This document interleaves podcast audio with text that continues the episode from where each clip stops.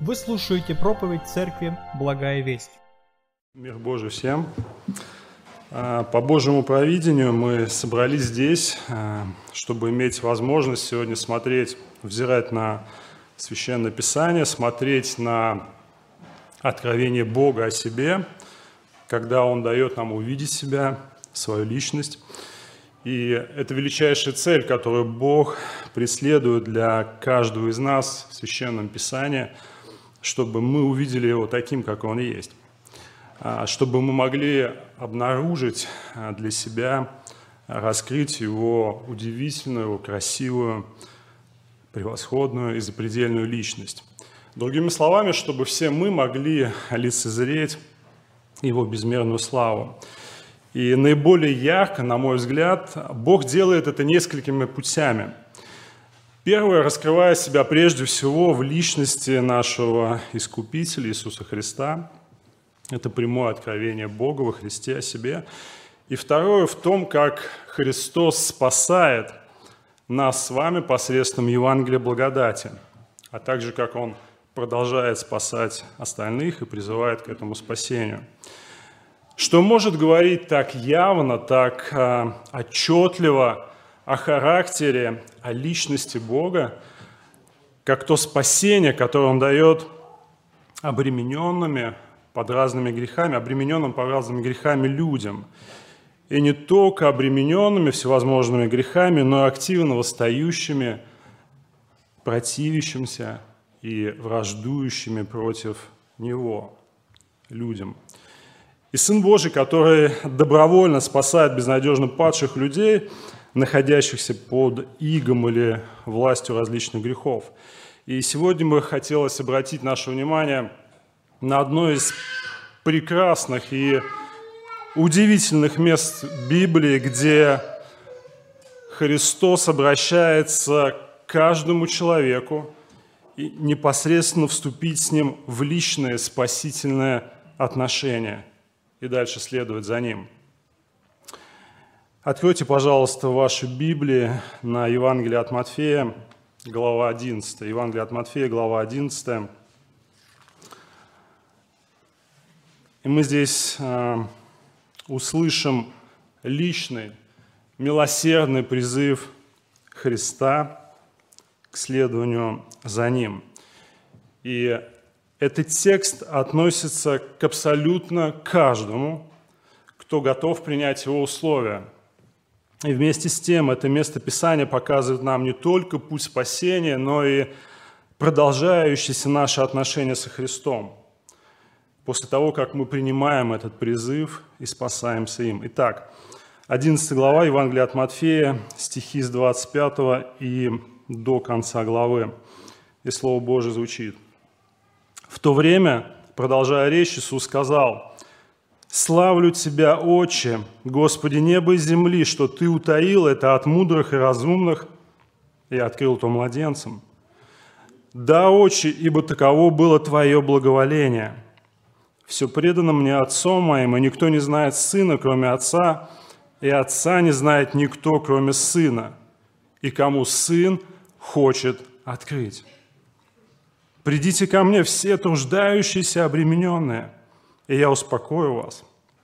Возьмите иго мое на себя и научитесь от меня, ибо я кроток и смирен сердцем, и найдете покой душам вашим. Ибо иго мое благо, и бремя мое легко. Чтобы понять всю силу слов Христа в этом тексте, позвольте немного показать вам предысторию, в которой мы слышим или обнаруживаем эту речь нашего Господа. В начале 25 стиха, если вы посмотрите, мы видим здесь, как записано, «В то время, продолжая речь, Иисус сказал». И это отсылает нас чуть выше стихами, где в 20 стихе сказано, «Он начал укорять города, в которых наиболее явлено было сил его за то, что они не покаялись. И все это описание происходит во время служения Христа в Галилее.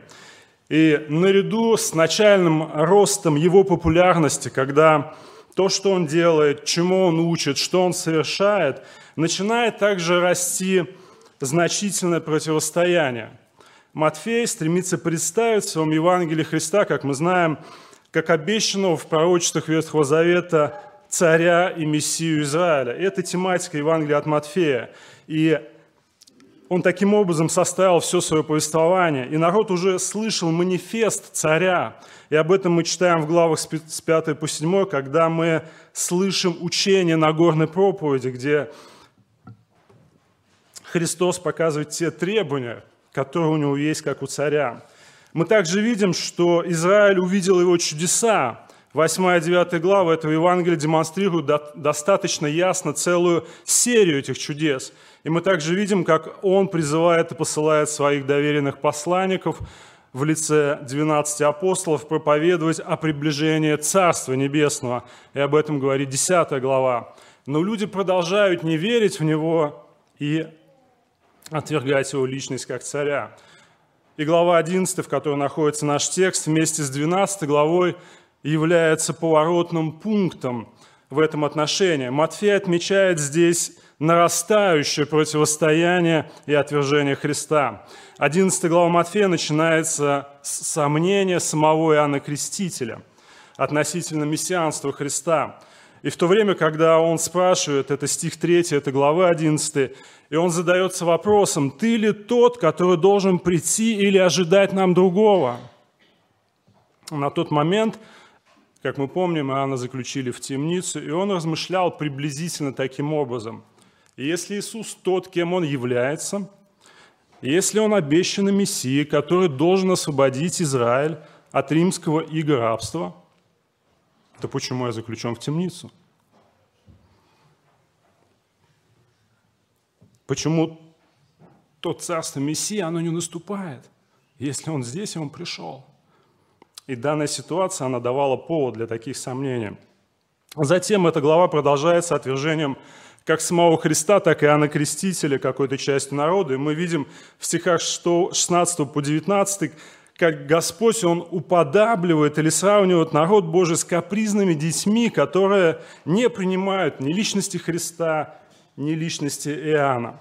И все их не устраивает них обоих. И заканчивается все это провозглашением гибели городов в области Галилея, Харазина, Вифсаида и Капернаума, стихи 21 и 23, где Иисус, надо сказать, совершил большую часть своих чудес, места, где Он наиболее явным образом явил себя, но люди в своей большей массе так и не признали Его за Мессию и не обратились к Нему.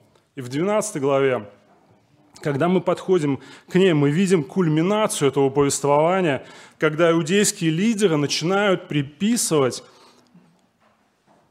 все эти действия, многочисленные неопровержимые чудеса Господа кому? Сатане.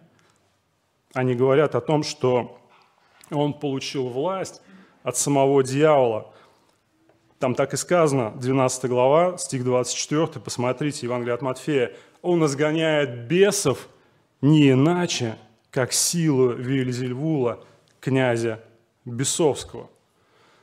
И, кстати, после этого мы видим окончательно поворотный момент, когда в 13 главе Христос начинает уже не так явно учить народ. Он начинает их учить как? Притчами. 13 глава вся наполнена притчами. И притчи, они скрывают некоторые моменты от людей – Именно поэтому наедине ученики задавались вопросом и просили объяснения, и он подробно объяснял им некоторые истины о своем царстве. И краски в повествовании, они кажутся чрезмерно сгущены, не так ли? Но вот среди всего этого противостояния, отвержения мы находим этот удивительный, личный, милосердный призыв Христа – к индивидуальному спасению, к личному спасению в конце 11 главы, в тех стихах, которые мы прочитали.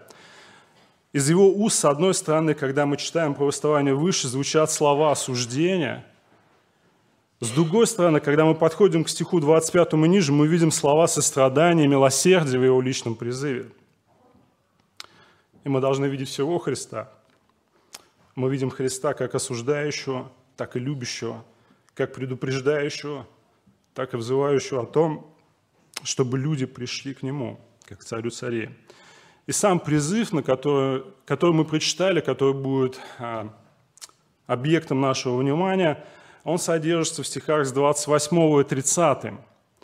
Но стихи с 25 и 27, они словно предвосхищают или сопровождают тот призыв, который мы слышим в конце. И первое, что мы здесь видим, на что мы обратим внимание, это молитва Христа. Это молитва Христа в стихах с 25 по 26. И продолжая свое обращение к народу, которое, которое он начал а, немного раньше, произнося осуждение тем, кто отвергает, Господь начинает вслух молиться и прославлять своего Отца. Не кажется ли это вам, друзья, немного странным? Я бы даже сказал шокирующим – все, что было до этого момента, говорит о том, что его, в общем-то, не особо принимают в народе. Но когда мы подходим к 25 стиху, мы видим его реакция такова, что он начинает вслух публично прославлять своего небесного Отца в молитве. Евангелист Лука в параллельном тексте, 10 глава, стих 21, даже отмечает, что он не просто начал молиться – он возрадовался духом. У меня вопрос, почему? Дело в том, что то обращение, которое он здесь использует по отношению к Отцу, называя его Господом неба и земли, подчеркивает его абсолютное могущество, его абсолютную власть в деле спасения людей – Отвержение людей никогда не останавливало и не смущало Христа в его земном служении. Оно никогда не могло быть тормозом для того, чтобы перестать делать то, что он делал постоянно. Потому что он знал, что начальной и конечной точкой причины спасения любого человека является его Небесный Отец – не правда ли это очень похоже на нас с вами, на сегодняшнюю ситуацию, наше свидетельство, когда мы пытаемся сказать кому-то о Христе, о Его удивительном плане спасения, о Его личности, близким, друзьям, знакомым, родственникам, просто тем, кого Бог приводит в нашу жизнь по различным причинам, обстоятельствам. Какая наиболее частая реакция? Слава Богу, что так не всегда, но люди отвергают – люди противятся. Вы говорите, а они отвергают. Друзья, но это не повод для разочарования, чтобы опускались руки. Хотя иногда, конечно же, это имеет место быть. Но хочу вас ободрить, подумайте вот над чем. В свете этих стихов. Велико ли дело, если не принимали свидетельство Христа который говорил о себе посредством своих чудес, знамений, своей жизни, учения, то если далеко наше несовершенное свидетельство о нем в купе с нашей порой несовершенной жизнью, люди будут отвергать и делают это – но, как мы видим, Христос не тревожился по этому поводу, и нам не стоит это делать. Почему? Потому что Он понимал, Он знал, что обращение человека, спасение любого человека – дело рук Его Отца. И разве не поэтому мы с вами молимся о спасении людей, чтобы Он совершил что-то? И содержание молитвы Иисуса говорит именно об этом. Здесь, как вы можете увидеть, присутствует несколько категорий людей. С одной стороны, он называет здесь, что есть, посмотрите в текст, мудрое и разумное, или еще можно сказать знающее. С другой стороны, он говорит, что есть младенцы. Если у вас такая же Библия, как у меня, стандартный синодальный перевод, то здесь во второй части 25 стиха сказано, что от одних отец что-то утаивает или скрывает, а другим он, наоборот, что-то открывает. Вы видите это прямо в тексте? Что же это? Что он от одних утаивает, а другим открывает? И контекст 11 главы, стихов выше, и тематика Евангелия от Матфея показывают нам, что же именно Отец от одних скрывает, а другим открывает. Это истина о Царстве. Это истина о Царстве, центром которого является личность Иисуса Христа. Чудеса, которые не поняли люди в Галилее, когда Христос их совершал, они демонстрировали его силу и власть как царя и мессии – и не будет преувеличением сказать, что, что Бог скрывает истину о своем Сыне от одних, это мудрые и разумные в этом тексте, и открывает истину младенцам. И это нас задевает, как и некоторые другие тексты, что-то какое-то несправедливое. Но кто такие мудрые и разумные? Значит ли это, что Господь отвергает мудрость или разум, знание, интеллект, в конце концов? Или это значит, что если вы обладаете какими-то обширными знаниями в какой-то области, или вы, может быть, умны в какой-то сфере, то вы не можете знать истину Христе или что-то знать о Нем, узнать о Нем. Не представляется, что речь идет именно об умственных способностях людей. Мы знаем, что многие святые в истории в церкви были далеко не глупыми людьми, достаточно разносторонними в разных сферах, как, впрочем, и сегодня тоже. Но не об этом здесь молится Иисус, когда прославляет своего Отца. Мудрое и разумное в контексте всего того, что происходило, это те, кто полагается исключительно на себя, на свой разум в деле спасения, познания Христа. Это духовная гордость, которая страдали религиозные вожди иудаизма, за которыми следовала основная масса народа, к которому здесь обращается Христос. Это любой человек сегодня, который думает также приблизиться к Богу на своих условиях, на своих ожиданиях, представлениях о Нем.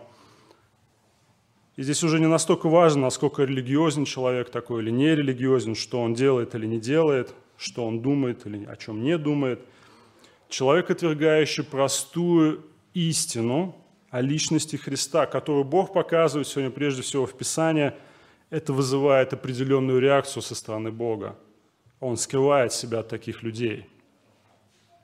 Подобно тому, как фраза «мудрый и разумно» не означает каких-то интеллектуальных способностей, младенцы в этом тексте, они не относятся к физическому состоянию тех людей – кому Отец, наоборот, открывает своего Сына. То, о чем молится здесь Христос, хорошо иллюстрирует его же слова чуть позже, когда мы доходим до 18 главы Евангелия от Матфея, стих 3. И там сказано следующее, что если человек не обратится и не будет как дитя, это очень определенно, конкретно сказано, то он никогда, ни при каких условиях не войдет в Царство Небесное. Это прекрасный, наглядный пример того, как человек обретает спасение. Иисус уподобил в этом стихе учеников или каждого, кто приходит к Нему, детям. Или, если хотите, он проводит аналогию с детьми и нашим спасением. Как мы можем характеризовать младенцев, маленьких э, детей? Это будут такие слова, как беспомощность и доверие. Младенец не способен сам о себе позаботиться, он не способен себя одеть или накормить. Все его нужды удовлетворяют его родители. О нем проявляют постоянно заботу, и он не способен ничего дать взамен. Не так ли? Это то, что характеризует ребенка маленького. Младенец принимает и доверяет заботу о себе своим родителям. Это образ смирения и признания своей нужды в ком-то – в данном случае в личности Христа, Его спасения. Возвращаясь на текст, в 11 главу, именно таким людям Отец открывает Сына. Это те, кто нищий духом, как сказано в 5 главе этого Евангелия, стих 3. Другими словами, те, кому нечего предложить Богу, кто полностью признает свою духовную нищету, банкротство, несостоятельность и поэтому приходит к Богу. такой человек отказывается от какого-либо упования на себя, на свои силы, заслуги, положение и так далее. Поэтому разница между мудрыми, разумными младенцами, она далеко не физическая, не интеллектуальная, но это духовная разница. Христос обращает внимание на тех, кто полагается как на себя, так и на тех, кто полагается на Бога. Это не значит, что одна категория людей лучше другой, или способность у одних людей лучше, чем у других. Это также не значит, что кто-то сообразительнее, чем другие. В конечном итоге Иисус говорит о том, что именно Отец открывает истину о Нем. Вы, разумеется, помните великое исповедание Петра в этом же Евангелии от Матфея, глава 16, когда Христос однажды спросил учеников на фоне разносторонних толков о нем в народе, за кого его почитают люди, как относятся к его личности. А потом он спросил прямо учеников в 15 стихе, «А за кого вы почитаете меня? И мы видим, мы слышим далее это исповедание Петра. Стих 16. «Симон же Петр сказал, отвечая, сказал, «Ты Христос, Сын Бога Живого». Тогда Иисус сказал ему ответ, «Блажен ты, Симон, сын Ионин, потому что не плоть и кровь открыли тебе это». Другими словами, плоть и кровь – это, это не человеческие способности, открыли тебе понимание моей личности. И он продолжает, но Отец мой, сущий на небесах. Это также похоже на эпизод служения Павла в городе Филипп из книги Деяния, глава 16, стих 14. Там сказано, что одна женщина из города Феатира именем Лидия, торговавшая багряницу, чтущая Бога, слушала то, о чем говорил Павел. И там написано «И Господь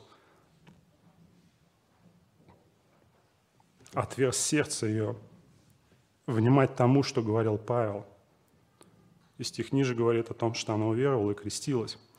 Все это говорит о том, что Бог открывает глаза духовно слепым людям, и они видят, и потому начинают верить. И возвращаясь к нашему тексту, опять Евангелие от Матфея, 11 глава.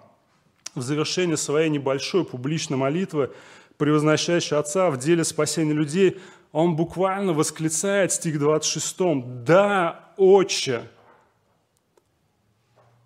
Таково было Твое благоволение – наше устаревшее слово «благоволение», которое передает в нашем языке больше идею доброжелательного отношения или благосклонности, оно имеет иногда несколько совсем другой оттенок на том языке, на котором писал Матфей. Это слово также имеет значение довольства, одобрения, удовлетворенности или даже иногда глубочайшей радости –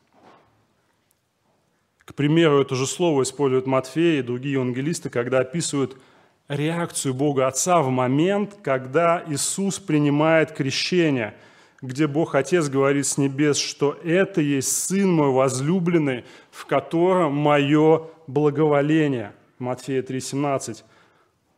Отец был удовлетворен или чрезвычайно рад в отношении личности своего Сына, который публично вышел на служение, чтобы в конечном итоге принести славу своему Отцу в деле спасения людей. Отец имел не просто какую-то расположенность к Нему или просто какую-то симпатию, нет.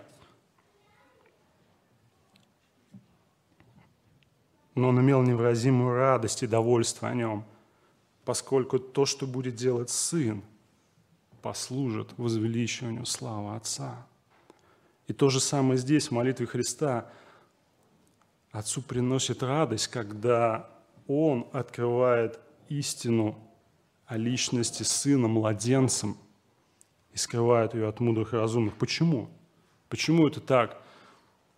Потому что это забирает любую возможность у людей, как у одной, так и другой категории, о которых он говорит здесь, хвалиться тем, что мы были бы способны познать сами Сына.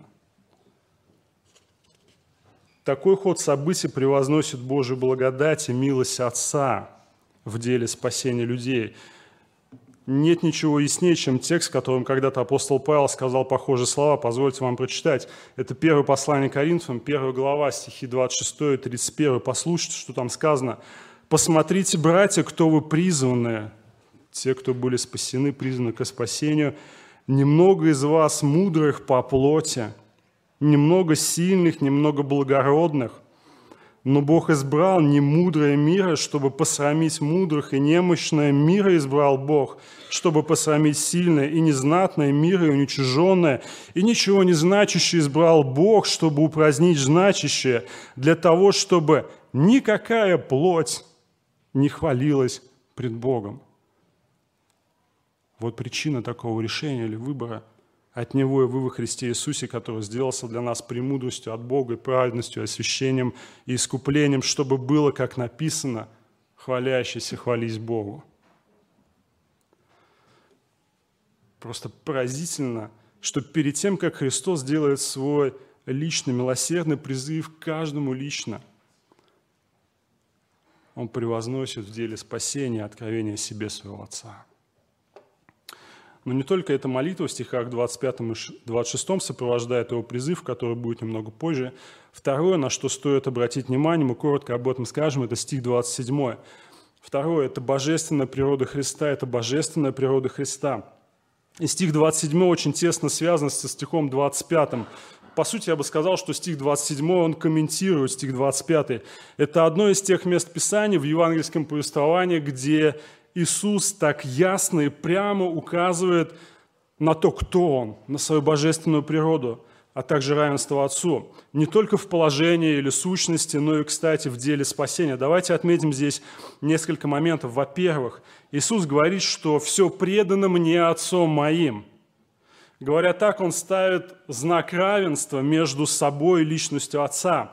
Он имеет все те же полномочия и власть, что и его отец. В Писаниях Ветхого Завета, кстати, иудеи, которые услышали, они это очень хорошо понимали и знали, что Бог никогда и ни с кем, ни при каких обстоятельствах не намерен не намеревался и не будет этого делать, делить свое положение, свою власть, свою славу. Они знали о книге пророка Исаия, где в главе 42 стих 8 сказано следующее «Я, Господь, это мое имя, и я не дам славы моей иному.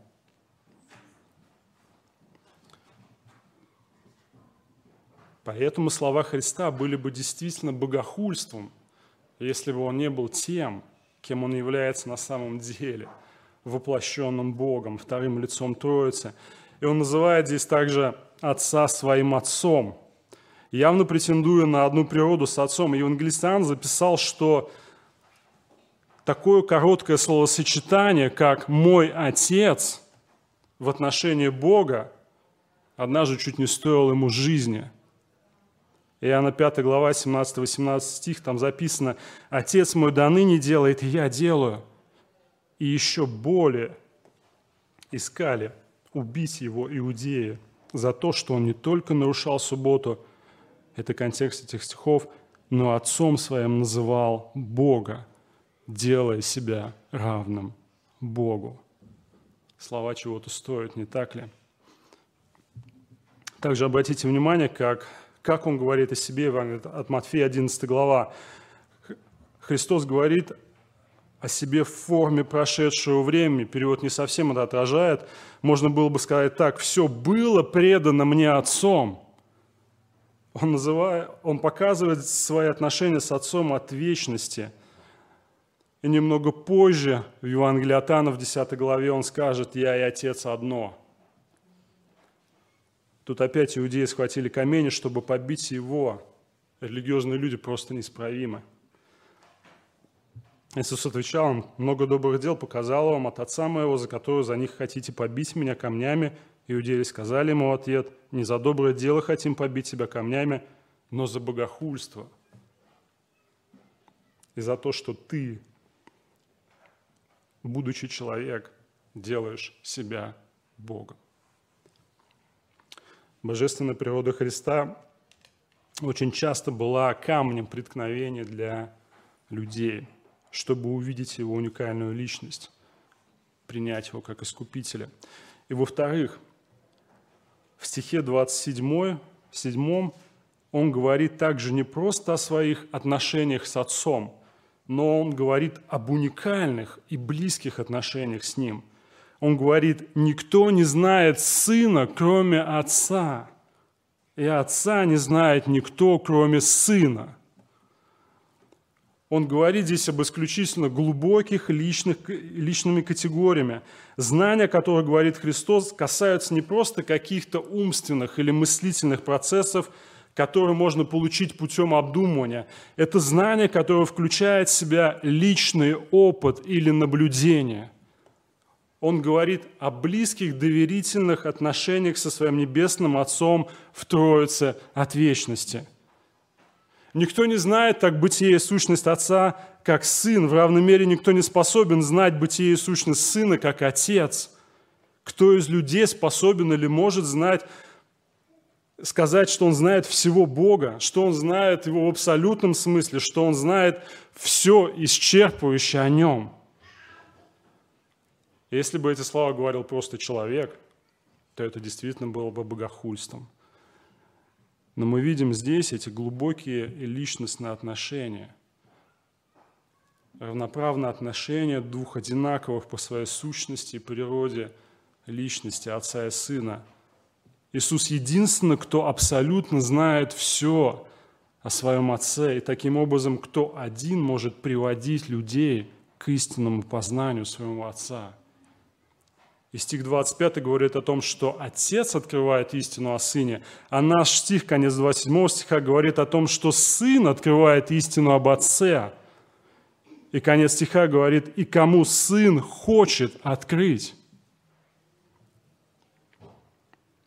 Никто не способен узнать что-либо о личности Сына, если этого не откроет Отец. Ровно то же самое можно сказать со всей определенностью обратно. Никто не способен ничего узнать о личности Отца, если это не откроет Сын. Иисус, как Божий Сын, имеет полное право спасать людей, открывать Отца или скрывать истину о Нем в ответ на отвержение Его. И после такой богоцентричной молитвы, которая возвеличивает Бога Отца в спасении людей, такого беспрецедентного заявления Христа о своей личности, своих отношениях с Отцом и своем праве открывать Отца людям – Христос делает нечто поистине удивительное, прекрасное и значительное в стихах с 28 по 30. И мы как раз подошли к этому призыву. Мы слышим здесь этот личный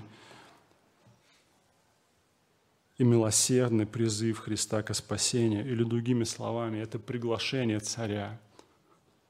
Это приглашение царя. И Христос не дает истины о себе на уровне простых знаний или какого-то бесплодного понимания. Он всегда побуждает как-то реагировать, что-то делать с той истины, которую люди слышат, либо принять ее, либо отвергнуть. И нет какой-то альтернативы. Никто не мог из слушающих оставаться в каком-то вакууме, в каком-то позвешенном состоянии. Друзья, мне видится здесь некоторое кажущаяся, я повторюсь, кажущаяся напряженность или противоречие, кажущееся, а не действительно противоречие между призывом Господа в стихах с 28 по 30 с одной стороны и тем, что ему предшествует в стихах с 25 по 27 с другой стороны. Несмотря на то, что истина о личности Сына – и таким образом само спасение зависит целиком и полностью с начальной точки от Отца, который открывает себя. Христос, тем не менее, здесь приглашает прийти каждого к Нему за спасением.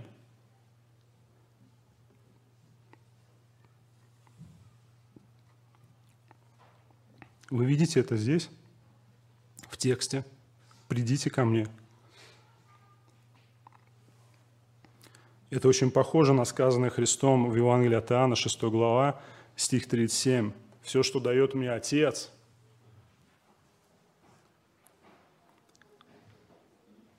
ко мне придет». Мы не видим здесь гипотетических формулировок, что-то вроде «возможно», «может быть».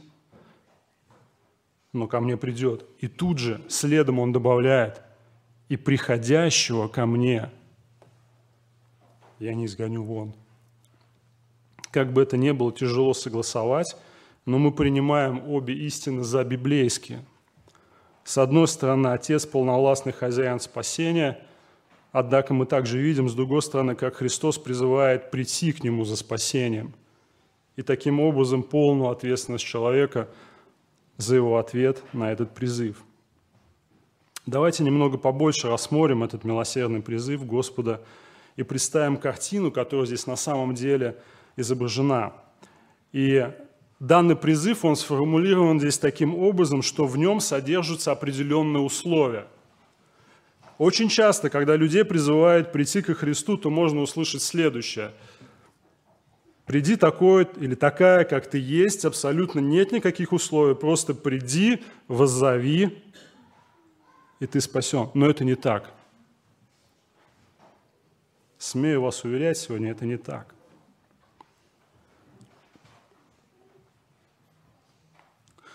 Это не огульный призыв прийти, получить все блага спасения без каких-либо последствий для приглашенного, с одной стороны. И это также не призыв, который будет отягчать дальнейшую жизнь этого человека, с другой стороны. Что я имею в виду?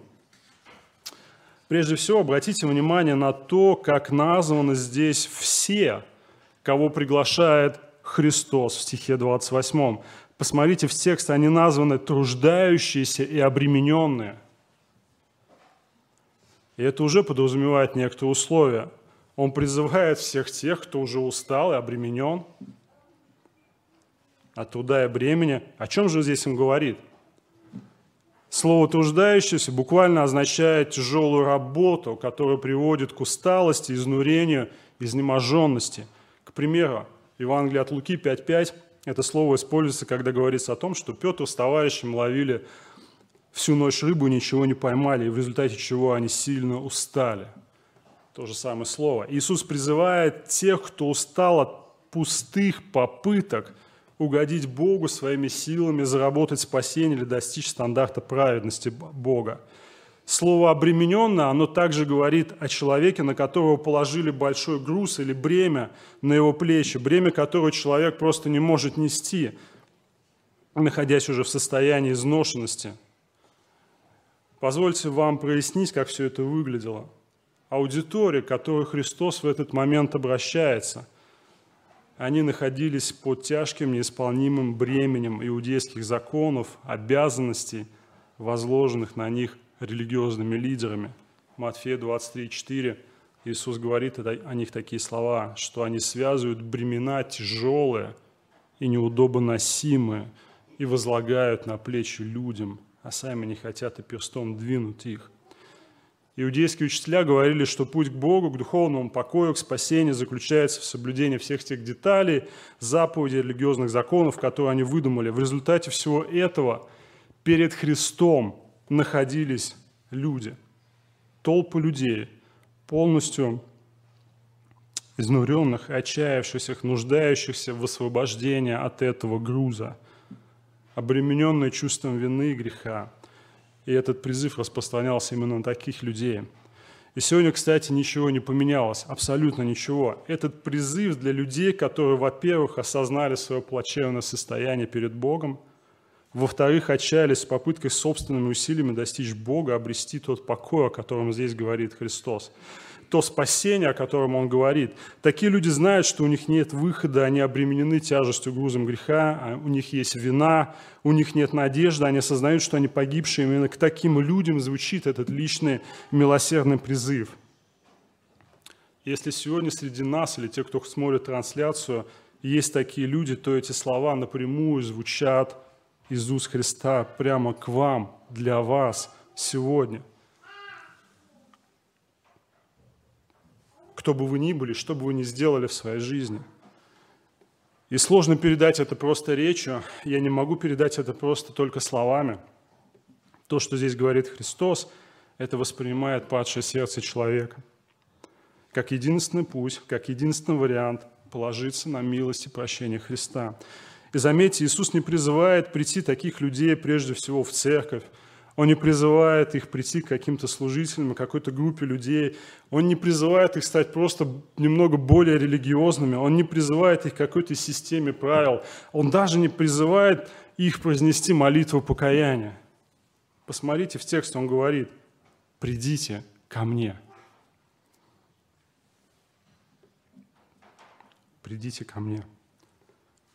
Христос, и только Он может как тогда, так и сегодня спасать. Прийти к Нему означает довериться Ему в деле спасения своей вечной души. Это значит поверить в Него сегодня, сейчас, как в Искупителя, как Спасителя, как Бога во плоти. Другими словами, он говорит, оставьте ваши бесполезные, пустые попытки достичь Бога, придите ко мне, достичь Бога своими какими-то усилиями. Я предлагаю вам дар Божьей благодати и милости. Придите ко мне, и я успокою вас. Я дам настоящий, истинный, подлинный покой. И это его обещание. Испытайте силу его слов на себя лично. Но на этом все не заканчивается. Господь призывает еще к чему-то, стихи 29 и 30. «Возьмите иго мое на себя и научитесь от меня, ибо я кроток и смирен сердцем, и найдете покой душам вашим, ибо иго мое благо и бремя мое легко». Зачастую вот эти два оставшихся стиха, их, а, их осматривают как продолжение призыва Христа к спасению и ученичеству – что иго, как перевели это слово в нашем тексте, или лучше сказать ермо, в данных стихах это означает образ дальнейшего подчинения власти Христа. Однако это выглядит несколько избыточным в таком случае. Если Господь призывает прийти к Нему всех трудящихся обремененных, чтобы успокоиться в Нем, тогда зачем Ему нагружать дополнительно иго или ермо, как здесь написано? Зачем? Мне кажется, что иногда современные евангельские верующие, мы с вами, уходя из-под бремени, которое когда-то налагал грех, налагал закон, который требует определенной вещи, и которую мы не были способны понести, мы уходим, так скажем, в другое бремя. Я говорю о нашей практической жизни, и я называю это христианское или евангельское бремя – бремя, которое мы, кстати, тоже не в состоянии соблюсти или понести. Послушайте слова одного мужа Божьего. Это наш современник, он жил в 20 столетии, вот что он писал по этому поводу. «Я говорю о некоторых преподавателях воскресных школ, я говорю о некоторых пасторах, стоящих за кафедрами, я говорю о некоторых миссионерах, я говорю о некоторых рядовых честных христианах, они замечательные люди. С ними приятно встречаться. Они много говорят о спасении, но упускают то, что сами говорят. Они не лицемеры. Они просто устали. Многие из них, он говорит, отчаянно устали. Они полны разочарования, ощущения тщетности, бесполезности – эти люди много могут рассказывать истории о своих духовных подвигах, выполняемых ими из чувства долга. Но где-то глубоко в сердцах они устали. Снова и снова они склонялись на колени, взывая к Богу со слезами на глазах, говоря, «Боже, Ты знаешь, как мало плодов я приношу, как я опустошен и устал. Но они не находят ответа. И этот автор продолжает. Это беда христианского мира. Это то, что парализует активность Церкви Христа. На земле сегодня небрежение к Божьему Слову, к Божьему разуму, к Божьему, Божьей воле, к Божьему мнению. Но эти люди готовы посвящать то, что Бог осуждает, все эти усилия плоти.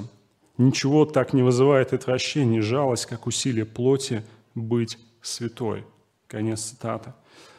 Не знаю, знакомо ли вам так это чувство или нет, но так происходит всякий раз, когда мы, получив спасение от Бога по благодати, хотим дальше жить и трудиться исключительно своими собственными усилиями. Однако Иисус здесь показывает, что происходит после того, как мы приходим к Нему. в поисках покоя на его условиях, освобождаемся от греха. Стих 29 представляет образ ерма или иго, как у нас написано. И нам нужно что-то знать о сельскохозяйственном фоне, чтобы понимать этот текст. Ермо – это такой тяжелый деревянный брусок или доска, а, которая аккуратно, так скажем, выдалбливалась руками плотника для шеи и плеч валов. Это что-то вроде деревянной упряжки. И ермо, оно размещалось над шеей животного, валов, чтобы они могли тянуть плуг или повозку. Ермо могло быть как а, сделано для одного вала, так и для нескольких валов, как в нашем случае. Ведь Иисус, не, а, ведь Иисус призывает взять Его ермо, Он не призывает нас взять его ермо отдельно от него, но призывает встать рядом. И когда ермом соединялись несколько валов, то один вол обыкновенно мог быть опытнее и сильнее другого вала. И сильный вол мог тянуть груз слабого. И особенно это было хорошо для того вала, который был слабее, потому что более сильный вол тянул этот груз, это бремя. Вот в чем заключается образ Ерма или Иго в 29 стихе. Это образ союза и помощи сильного, более слабому. И в данном случае Христа нам. Когда мы отвечаем на призыв Христа в 28 стихе и складываем все вот это бремя наших грехов, которое было у нас до этого, как мы узнали Христа, то мы на самом деле делаем не только это – но мы также Ему отдаем нашу полную неспособность и угодить, и повиноваться в совершенстве нашему Небесному Отцу в дальнейшем. Люди, к которым обращался Иисус, жили под бременем закона, всевозможных правил и установлений.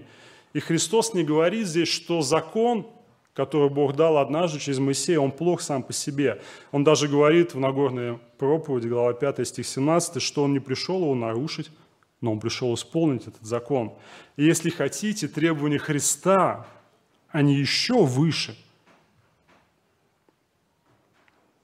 Они еще выше. Потому что ниже в этой главе, в 48 стихе, он объявит «Будьте совершенны». Как совершен Отец ваш Небесный. Что значит быть совершенным? Это значит быть как Бог.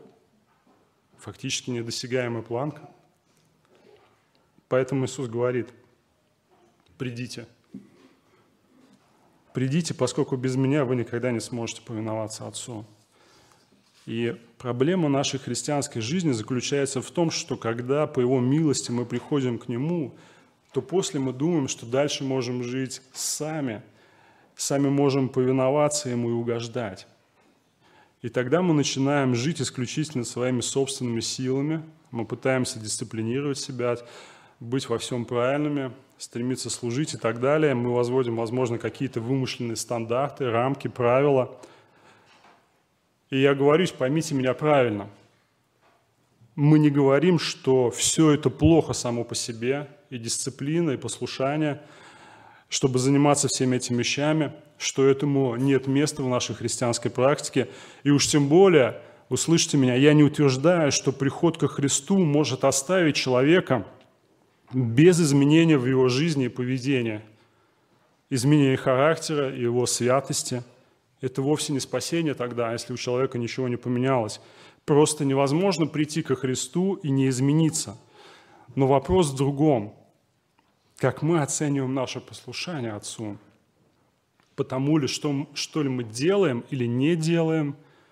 Насколько мы были хороши сегодня, чем вчера, или будем лучше, чем завтра – Приведу вам небольшой наглядный пример.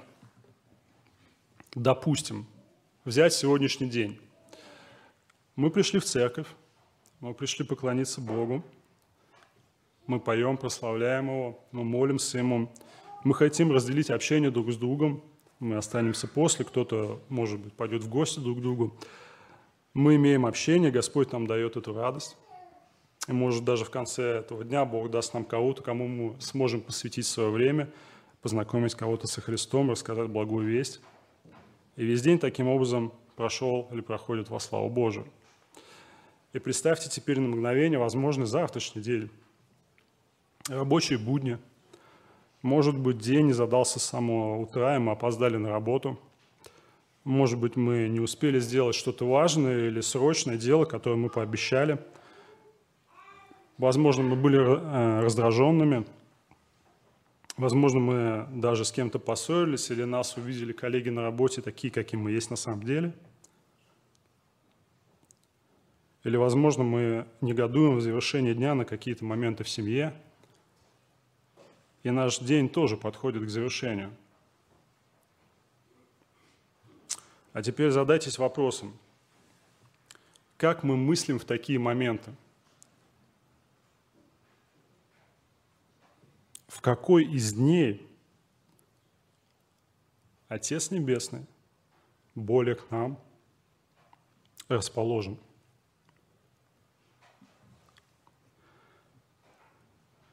Я думаю, что очень часто мы думаем о том, что когда все хорошо или более-менее гладко, не так ли? По крайней мере, наш внутренний мир в такие моменты может говорить именно об этом.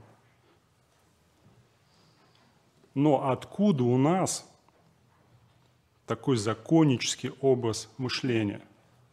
Откуда он?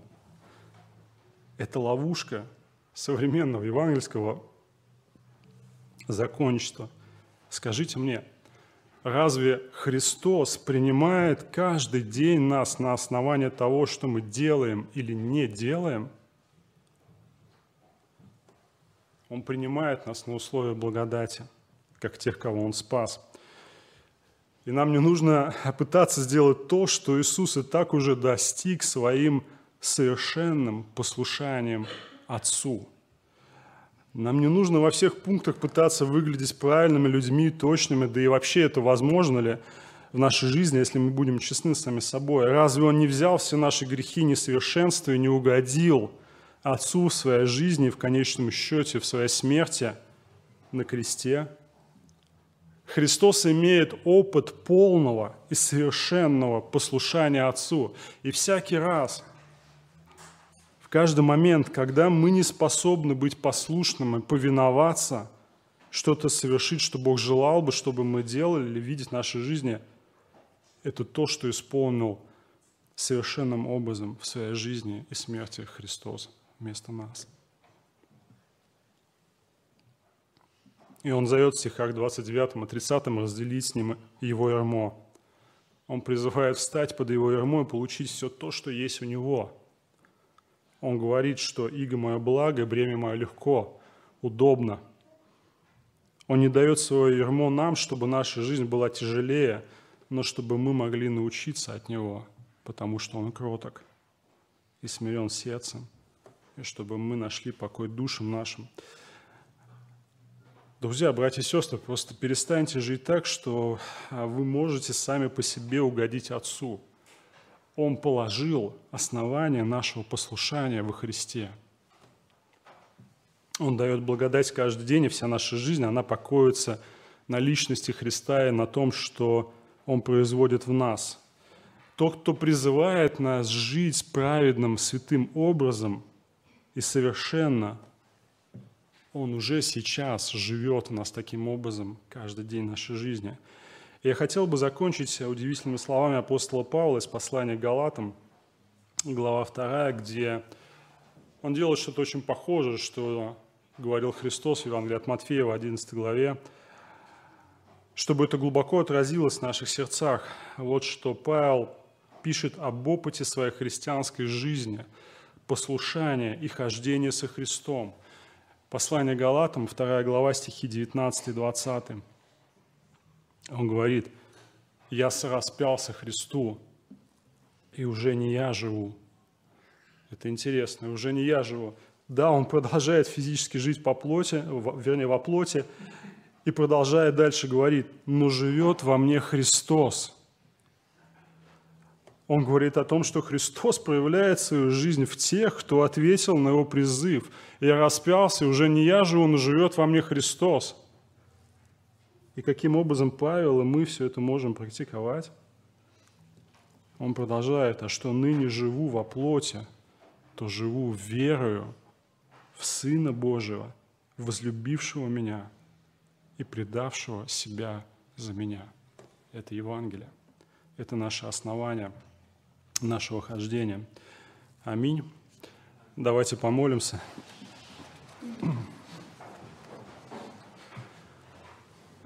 Наш Небесный Отец, мы приходим к Тебе с благодарностью в том, что Ты позволяешь нам слышать из уст Христа здесь, в этих стихах, Твою волю о нас.